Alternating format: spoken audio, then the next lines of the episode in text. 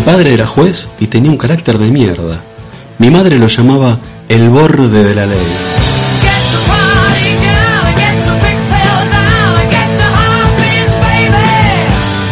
Crujiente por fuera es un programa creado, escrito y presentado por quien les habla. Quien les habla es un programa creado, escrito y presentado por Roberto Villar. Roberto Villar es un programa creado, escrito y presentado por...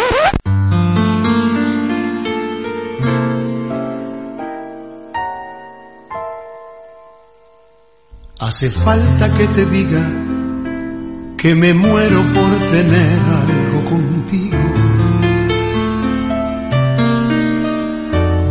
Es que no te has dado cuenta de lo mucho que me cuesta ser tu amigo. Se ha convertido en un habitual de este programa, quizá porque yo me he convertido en un pelele de este programa que accede sin evaluar las consecuencias al clamor popular que inexplicablemente, reclama una y otra vez su presencia aquí. Nuevamente con nosotros y lamentablemente también conmigo, José Alfredo Carlos Armando Nogales.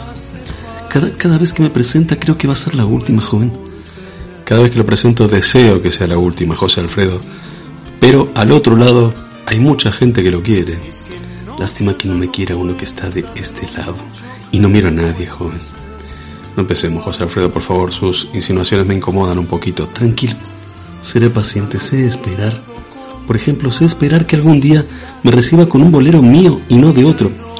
Sí, bueno, pero para eso debería usted acabar alguna vez alguno de esos boleros, o eso que usted llama bolero. Mientras tanto, elijo recibirlo con grandes boleros de grandes autores e intérpretes, como este fantástico Algo contigo, compuesto e interpretado por el gran Chico Novarro. Chico Novarro.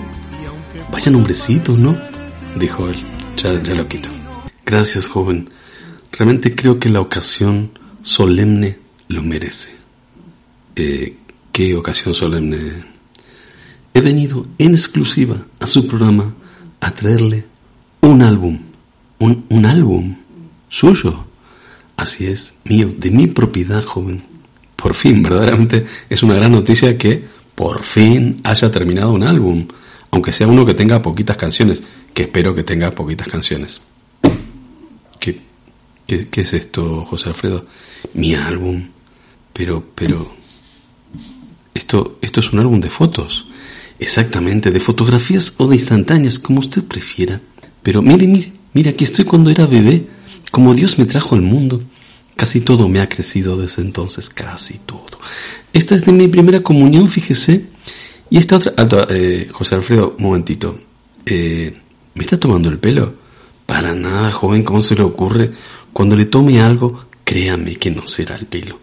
Es que, es que yo quiero que conozcan mi pasado, porque mi futuro, los dos sabemos que será aventuroso, pero mire, mire esta de cuando hice la mili. Yo hice la mili, solo disparé dos tiros en la mili, dos se me escaparon. Con uno hería un cabo y con el otro maté al perro, que era la mascota de la compañía, un perro amaestrado, que no estaría demasiado amaestrado porque no fue capaz de esquivar mi balazo. Pero, José Alfredo, usted, usted es desconcertante. Mire, mire, esta es mi bisabuela. Mire qué bonita fotografía. Está rozagante aquí mi bisabuela. Es de la semana pasada. Su bisabuela. Mi bisabuela parece como nueva. Mi bisabuela hay que evitar que le llueva. Mi bisabuela, como siempre huele a ajo, con mi bisabuela. El taxidermista ha hecho un gran trabajo. me, está queriendo decir que su bisabuela está embalsamada. Así es, joven. Pero, pero si aquí en la foto la veo, está en el cuarto de baño. Es su sitio favorito de la casa, sí. Pero es que, es que está en su bisabuela embalsamada, está sentada. En... Así es, joven. Cada vez que vamos al baño, ya sea hacer pis o hacer algo más, a levantar a la bisabuela y luego de tirar de la cadena, vuelta a sentar a la bisabuela. Es bastante trabajoso, pero mi bisabuela se merece lo mejor, joven. La verdad es que eh, conocer estas intimidades familiares me hace comprender algunas cosas acerca de su conducta, José Alfredo, y debo confesarle que cada vez me resulta más inquietante. Gracias por sus sentidas palabras, joven. Yo también siento mayor inquietud en cada uno de nuestros reencuentros. Creo que hablamos de inquietudes diferentes, José Alfredo. Inquietudes. Usted y yo tenemos inquietudes. Usted tiene la suya y yo la mía, no lo duden. Cuando quiera se la muestro y empezará a creerme. Esa es su inquietud. ¿O es que se alegra de verme? Eh, usted, usted me desarma, José Alfredo. Desarmarme, si eso es lo que tendrían que haber hecho en la mili conmigo. Mire, en esta foto está mi padre, su padre, ¿no? O sea, también está embalsamado, lo tiene en el salón, sentado ahí en un sofá. ¿Por qué dice eso, joven? Mi padre está vivito y coleando, y coleando mucho además. Mírelo, mírelo. Sí, esta foto está rodeado de un montón de mujeres. Ocho solo, son sus amantes. Quiso reunirlas a todas para hacerse una foto de familia. De familia, ya, claro. Y su madre no dice nada. La madre de mi padre también está embalsamada, pero vive en casa de mi hermana. No, me refiero a su madre de usted, a la esposa de su padre. ¿Qué piensa ella de que su papá de usted tenga ocho amantes? Se queja. Dice que con media docena ya estaba bien, ¿no? Lleva razón. Y usted, llévese su álbum, por favor. Miren, esta estoy con Anaconda. Lo siento, no puedo seguir viendo fotos de usted y menos con serpientes. No, Anaconda es una novia que tuve, se llamaba así. Yo la llamaba Anita. Esto no me puede estar pasando. No quisiera yo morirme sin tener algo contigo.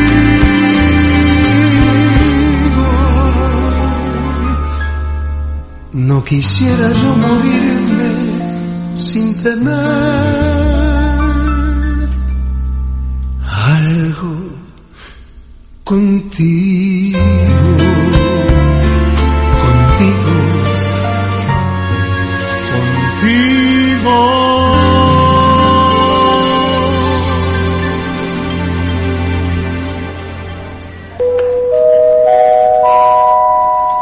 Se ruega a los señores pasajeros que mantengan vigiladas sus pertenencias personales.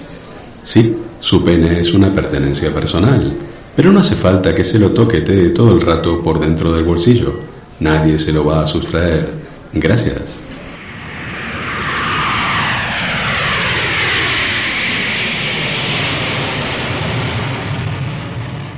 Los hay con suerte. Yo, por ejemplo, después de charlar una vez con ella en este estudio, resulta que voy a volver a charlar con ella en este estudio. Estoy feliz. Espero que ella, aunque me sufra un poquito, también lo esté. Aunque a mí me resulte más o menos evidente que... La concos está que trina. Con nieves con costrina.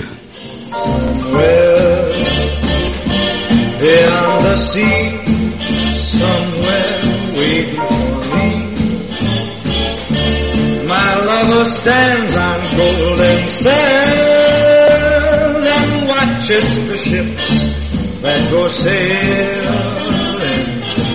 somewhere. Vámonos mejor a los globos de oro. ¿Viste los globos de oro? ¿Viste la...? No, yo tampoco lo vi, lo que pasa es que estaba pendiente y me estuvieron diciendo los grandes iban a triunfar tanto el de Crown y el Gambito de Dama y tal. A mí Gambito de Dama no me gusta nada.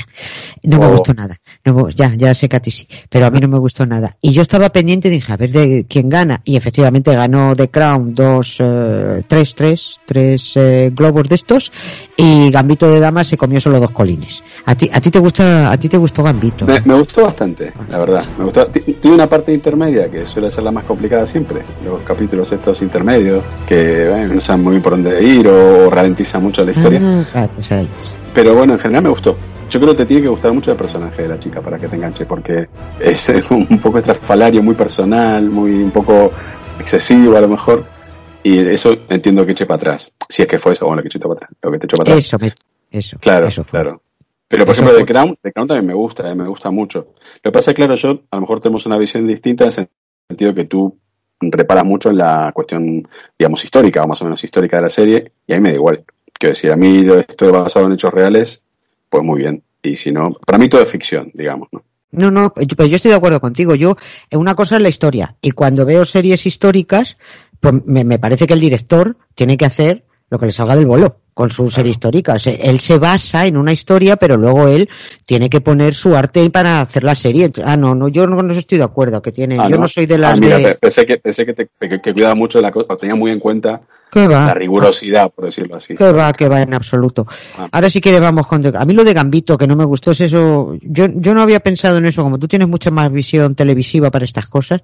Eso que tú dices de que los capítulos intermedios son complicaditos, pues efectivamente ahí es donde yo... Porque llámame rara, pero es que a mí me gusta que en las series pasen cosas. y llegó un momento en que eran planos de esa belleza exótica de esta mujer, Anya Taylor Joy, creo que se llama, ¿no? Taylor Joy, es que tiene una belleza exótica estupenda, ¿no? Entonces eran esos planos fijos en esa belleza exótica que yo me quedaba frente y decía, vale, ¿y quiero que pase algo y, no, no, no, no, pasaban cosas, ¿no? Y bueno, a partir de, no sé si fue el tercero o el cuarto capítulo, bueno, pues como dejaron de pasar cosas, se me volvió monótona y decidí, dije yo, mira, déjate de gambitos, yo me di a las gambitas y, y, pasé, pasé de, pasé de gambito, eran planos muy largos, con eso, pues ya te digo, con esta belleza exótica y tal, pero me aburrí, me aburrí mucho. Y lo que pasa es que que me siento un poco tonta porque todo el mundo cuando habla muy bien, muy bien de una serie, digo, para mí no me gusta, es que soy boba, o no me he enterado, o no he pillado. Este que digo a la porra, es que me estoy aburriendo, tengo que pillar otra.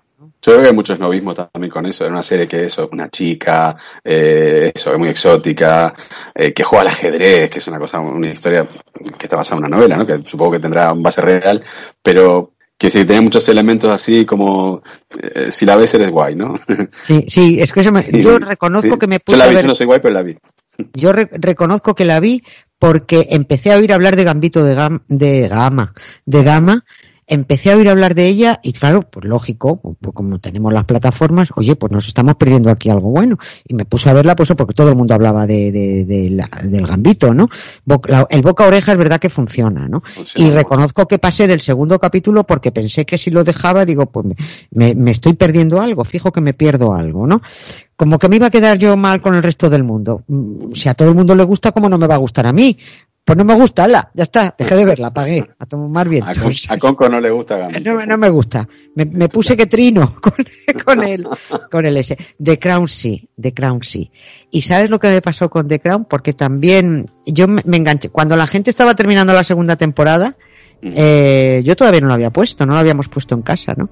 Y me resistí no por nada, ¿eh? No, pues simplemente porque no, no empezamos a... No hay tiempo para tanto, no te da la vida para, para, tanta serie, coño, ¿no? Pero bueno, empezamos a verlo y hubo una frase, ya sabes tú, que a mí las monarquías me fascinan me fascina, me, me, vuelven loca. A ponerlas a París, vale, pero me vuelve loca. Y la británica también, eh, mucho más con los, con los Windsor. Que los, sabes que los Windsor es un apellido inventado. Los Windsor es un, es una dinastía que se han inventado, se lo inventa precisamente por donde empieza la serie, creo que fue Jorge V. Se, lo inventan porque el apellido de la familia real británica es alemán.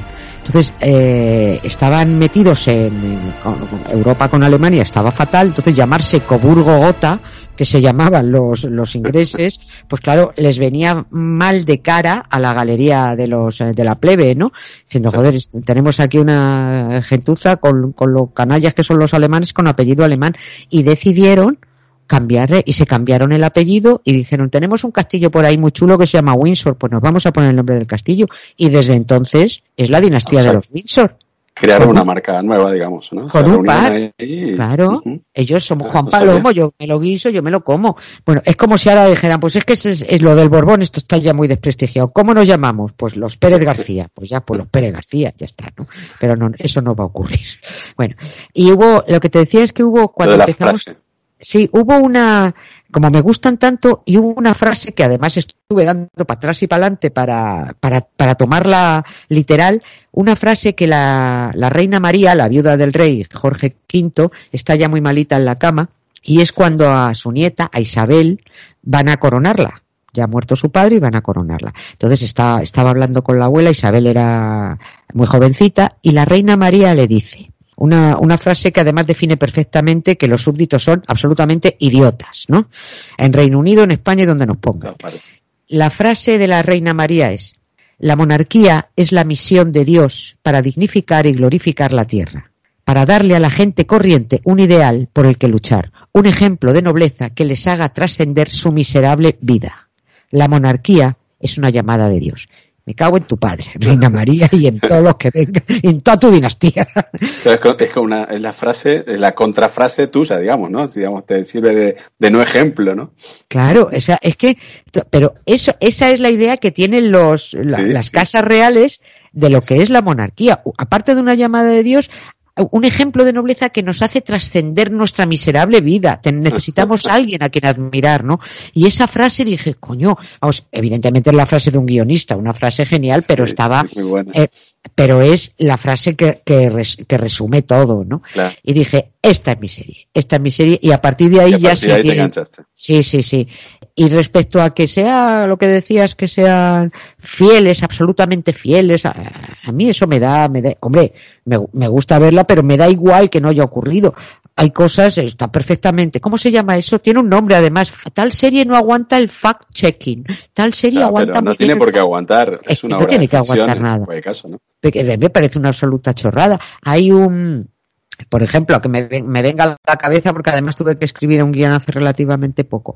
En, la, en The Crown, la escena en la que los tres astronautas estadounidenses que están de gira por Europa van a ver al príncipe. Sí, sí, sí, está muy bien. Pero esa escena no se produjo. Pero a los guionistas les. O sea, no se produjo porque no fue una escena en privado. Eh, los astronautas siempre estuvieron a la vez con la reina y con el de Edimburgo, ¿no? Lo que pasa es que, bueno, a los guionistas les vino bien pues para crear una escena en la que el de Edimburgo que estaba, el, príncipe de Edimburgo que estaba tan emocionado porque venían, y si yo no sé qué se esperaba que iba a haber, pues coño, a tres astronautas, tres ingenieros muy listos que han ido a la luna, pero son seres absolutamente normales. Como ellos se creen tan superiores y tan majestuosos y tan divinos de la muerte, se esperaba que estos tres astronautas fueran, pues, algo divino y si encima se encuentra uno resfriado que no hace más que toser y sonarse los mocos y tal, ¿no? creo que es el único momento de la serie en el que él eh, está deslumbrado por algo, o sea, está como por debajo o a la misma altura de alguien, ¿no? De un siempre está como por encima, un tipo muy chuleta y muy, pero en ese en ese capítulo sí se muestra como como que baja dos escalones y se pone a la altura de, de estos tipos que admiraba, ¿no? Claro, y se lleva una decepción y diciendo, anda, estos tres, que tampoco es que sean gente especialmente culta, ¿no? Son tres astronautas que saben de lo suyo, saben de física y de, y de darle a unos botones y de decir, y, de dar, decir, eso fue un gran, este es un pequeño paso para el hombre y un gran paso para la humanidad. Que también se lo han escrito a Que también seguramente, yo estoy seguro que esa frase se la salieron con el, con el guion, el, guionista ahí, Cabo Cañaveral. Si, la pisas, tiene que largar esto. Tienes que decir esto, sí. Esto de la, de la, del basado en hechos reales y tal, sí es verdad que te puede invitar a, digamos, estás viendo una serie histórica o, digamos, más o menos histórica como esta, y sí que te puede invitar a, comprobar según qué hechos, ¿no? Que decir, puede, puede, ayudar a que luego tú, si te interesa, pues eh, vayas, consultes y digas, no, esto no pasó, esto pasó, pero parte y es en sí mismo una ficción. De momento que trasladas una historia, la que sea, a cualquier medio, o lo escribes, o lo dices, o lo grabas, o lo filmas, se transforma en una ficción. Totalmente. Y ya está. Y no tienes por qué respetar Sí, sí, yo, no, a mí no me preocupa nada, nunca me ha preocupado, ni en la novela, las novelas históricas están para pillar algo y escribirlo, y luego tú le das tu ambiente. Que a ti te ha interesado ese episodio, ese capítulo en concreto, ay, qué interesante, pues ahora te vas, te compras el libro de historia correspondiente o, lo buscas o tal. Eh, que tú ves esto de, de los, eh, de los uh, Windsor, Coburgota, que le jode mucho. Bueno, pues, pues eh, te vas y buscas por otro lado. La niebla de Londres, que también sale con Churchill, tampoco es exacto lo que cuentan, ¿no? Pero da igual, es, la, la niebla de Londres existió, claro que existió y se llevó por delante 12.000 vidas. Pero bueno, tú eh, ya entérate por otro lado, ahí todo lo que te están presentando es una cosa para tu entretenimiento y los guionistas que se están currando esa serie están intentando que sea una cosa atractiva, divertida, entretenida y tal. Y, y como pretendas que sea el, la cosa esta que se ajuste para que luego te vengan aquí unos cuantos críticos y unos cuantos eh, chorras del fact-checking a decir, esto no fue exactamente así. Oye, por cierto, otra cosa, ¿tú te fijaste en lo del ratón? Que yo lo pregunté en Twitter. sí, la, Sí, se veía como en la, en el, en la alfombra, ¿no? sí, por que está hecho a posta. Es, no, pero es que hay varias escenas porque yo dije una... Ah, yo solo vi esa. Bueno, pues en la primera o la segunda temporada, en la cocina, hay, en las cocinas del palacio, también se ve otro ratón en otro momento, pero eso me lo hicieron ver porque yo eh, tan lista yo dije, uy, he visto un ratón que se les ha colado, qué barbaridad, qué tal qué cual. Y yo dije, ¿alguien ha visto esto también? Y me saltaron varios y me dijeron, esa posta. Digo, ah, perdón. vale. Pero en ningún momento se menciona eso, ¿no? Nadie dice, uy, hay ratones en la cocina o, se cruzó otro ratón. No, dicen que son guiños del director o de alguien como, bueno, pues eh, las miserias o tal. No lo sé lo que han querido decir. Pero vamos, que me hizo, me hizo gracia el, el, ratón que vi pasar por el salón principal, que se mete debajo de un piano, y el, y otro que luego lo busqué y efectivamente en la, en la cocina, eh, en, no sé, en la primera o en la segunda temporada se ve en la cocina un ratoncillo, no ratas, ¿eh? son ratoncillos ahí. Chu, Pues nada, lo dejamos aquí por hoy. Eh, ¿Suficiente? ¿Tú te crees? ya está, ya no, ya se me ha pasado el pues tiempo.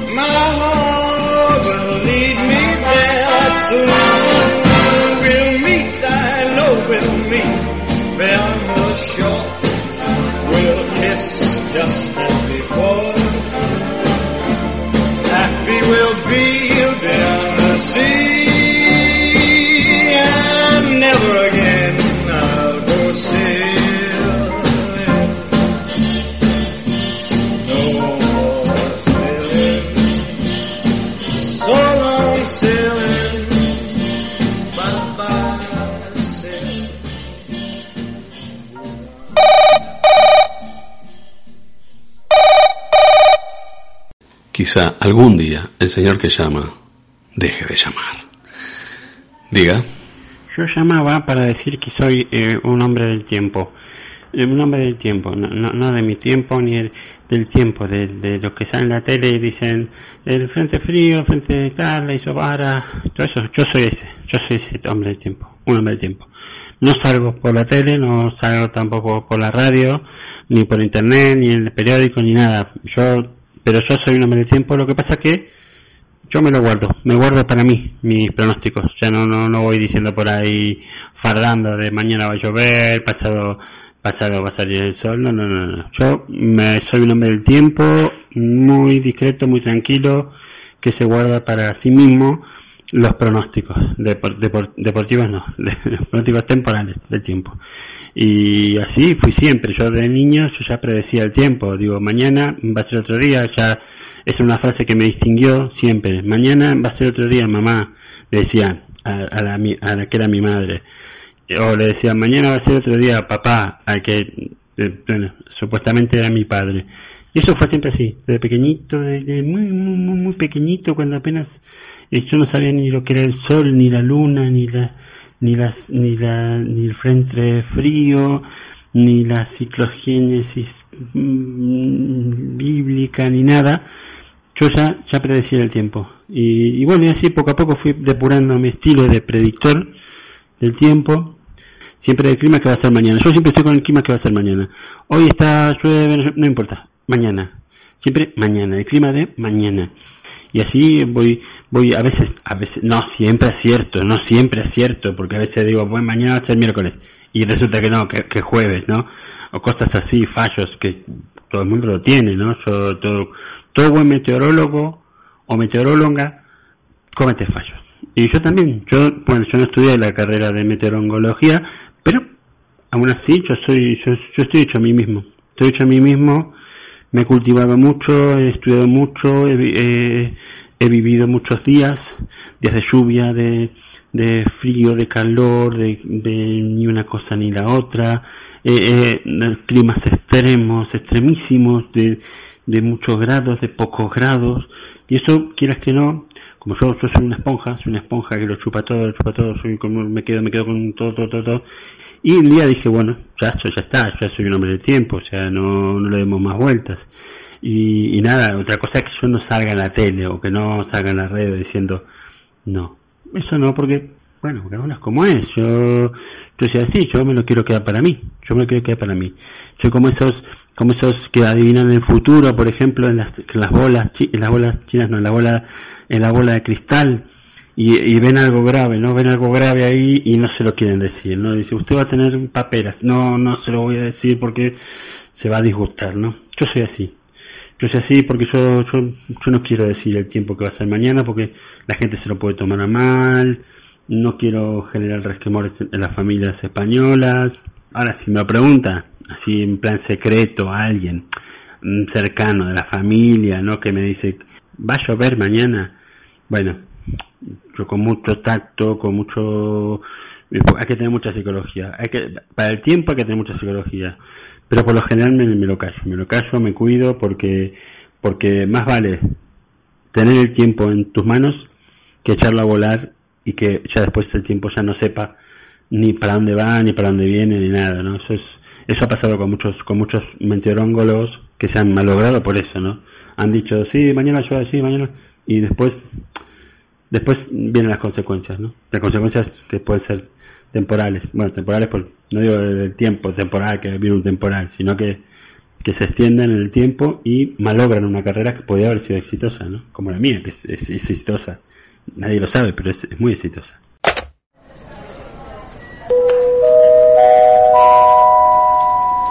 Aviso a todos los pasajeros. Les recordamos que si amas a alguien, déjalo libre si no vuelve, es que nunca ha sido tuyo. Repetimos, si no vuelve, es que nunca ha sido tuyo. Gracias.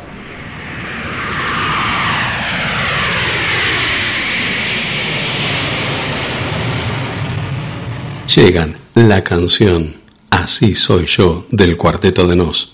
Sí, son uruguayos, pero no pasa nada, soy un tipo muy tolerante. Y los dos primeros minutos de Memoria de Elefante la novela del gran Antonio Lobo Antunes. No tengo penas ni tengo amores y así no sufro de sinsabores con todo el mundo. Estoy a mano, como no juego, ni pierdo ni gano.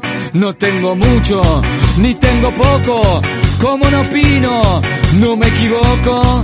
Y como metas, yo no me trazo, Nunca supe lo que es un fracaso. Alegría y tristeza es lo mismo para mí que no me interesa sentir. Porque en el ángulo de la vida yo he decidido ser la bisectriz.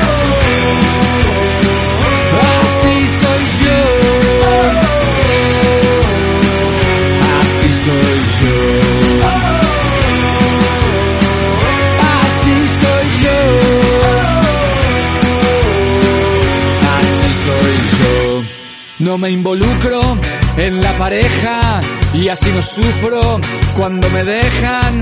A nadie quise, jamás en serio, y entonces nunca lloro en los entierros. No pasa nada si no me muevo, por eso todo me chupa un huevo y no me mata la indecisión. Si should I stay o should I go? Ojos que no ven, corazón que no siente, dijo un ciego tornudo una vez. Y no soy como Hamlet Pérez, no me importa nada si ser o no ser. Así soy yo. Así soy yo.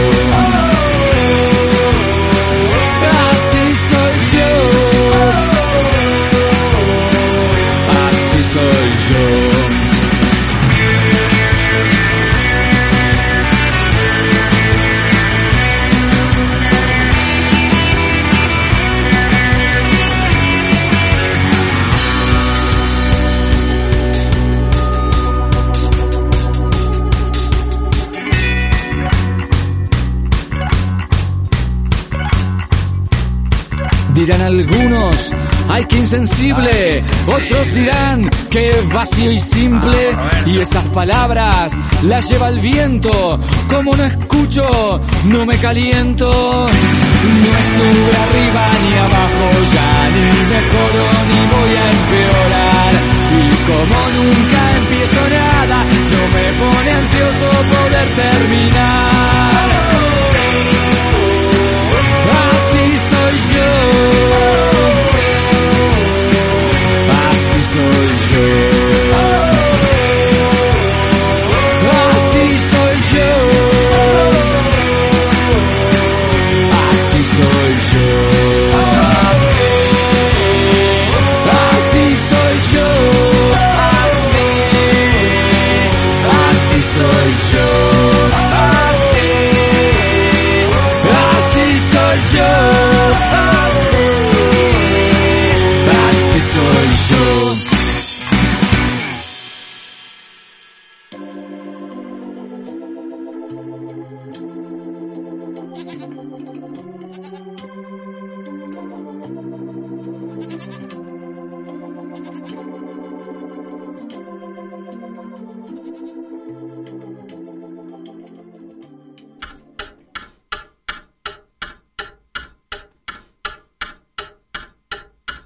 El hospital donde trabajaba era el mismo al que muchas veces, durante su infancia, había acompañado a su padre.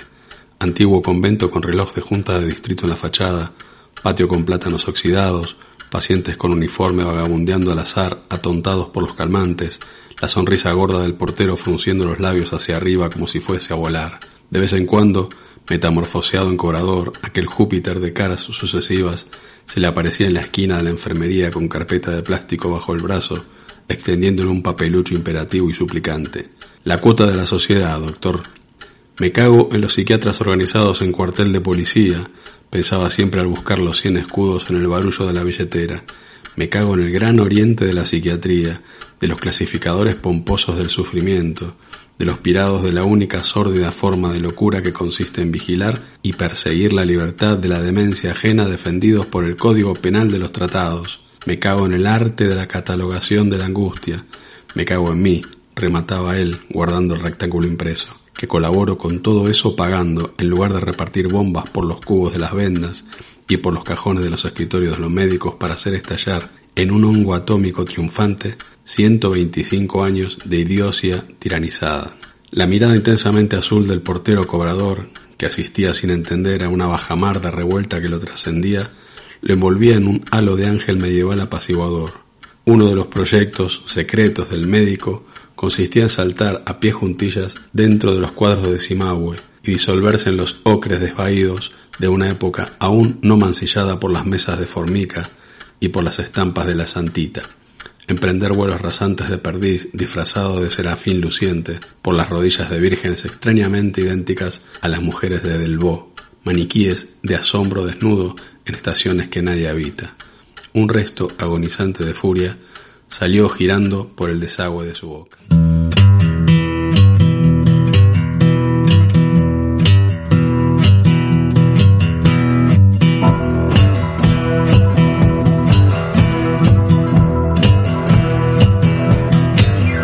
Your own personal Jesus. Una, una última cosita te quiero decir. Me gustaría hacer un inciso. Así que bajo al chino a comprar los materiales para hacerlo y enseguida subo, ¿vale?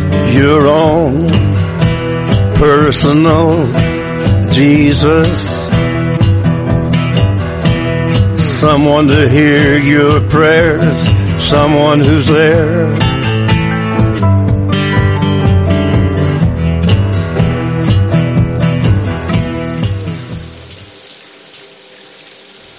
No veo ninguna posibilidad. Yo creo que nos vendría muy bien, ¿no? ¿Por qué? Pues porque tendríamos más movilidad, por ejemplo. Llevamos 15 años con esta movilidad y yo llevo muchos más años con esta movilidad. Y tanto yo como nosotros tenemos... Tanto nosotros como yo. Tanto nosotros como yo Eh. nos hemos movido de maravilla durante todo este tiempo. Bueno, esa es tu opinión. Ah, primera noticia. No, primera noticia no.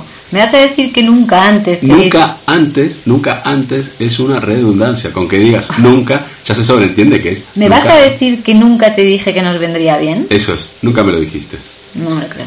Mira, si tienes tanto interés en ganar movilidad, ¿por qué no te sacas tú el carnet de conducir? Ah, claro. Al final yo tengo que ser siempre la que se sacrifica por la pareja, ¿no? Sacrificarse. Lo dices como si fuera un sacrificio azteca. Bueno, un sacrificio maya en todo caso, no azteca, maya. Los mayas eran los que hacían sacrificios humanos. Y los aztecas. Claro, porque tú lo digas, tú estabas allí, ¿no? Tanto los mayas como los aztecas hacían sacrificios humanos. Mira, pues eso pasaba porque en esa época no se había inventado el coche. Esto que acabas de decir no tiene ningún sentido. Déjalo, ya me pongo yo con lo del carnet. Si ese es tu deseo, Eso sí, cuando me lo saque no pretendas que te lleve en mi coche, ¿eh? no, no, no te preocupes. Yo seguiré yendo a pie a los sitios o en transporte público, como hacían los aztecas. Qué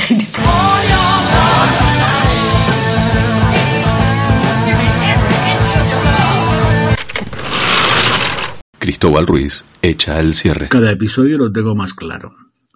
Luis Alfredo lo que quiere es tener una relación lésbica contigo, Roberto. Tú mismo has reconocido que te desarma. Y me dije, ya está, ahora sale desarmando Manzanero. Pero no. Estoy con Nieves con Costrina. Mucho mejor unas gambitas que unos gambitos. Y con The Ground me quedo con el capítulo de los astronautas. Recuerdo un sketch que nunca hicimos de la retransmisión de la llegada del hombre a la luna por José Antonio Plaza, que en paz descanse. El mundo según Hap. Lo quería todo espectacular hasta el último detalle y le gritaba a los de producción. ¿Por qué está eso lleno de polvo? Es la luna, José Antonio, es, polvo lunar. Dice, y esto es Telecinco, que lo dejen como la patena. Y a esos señores, ¿por qué no se les ve la cara? Son, son astronautas, José Antonio. Llevan escafandras para poder respirar. No les pagamos por respirar, les pagamos por ser guapos. ¡Fuera escafandras! Pobre Armstrong. Del hombre del tiempo, el meteoróngolo, lo de adivinar el futuro en la bola china. También las megafonías de Pablo Cuello. Terroríficas, macho. Chapó por lo de bajar al chino a buscar los materiales para hacer un inciso. Buenísimo.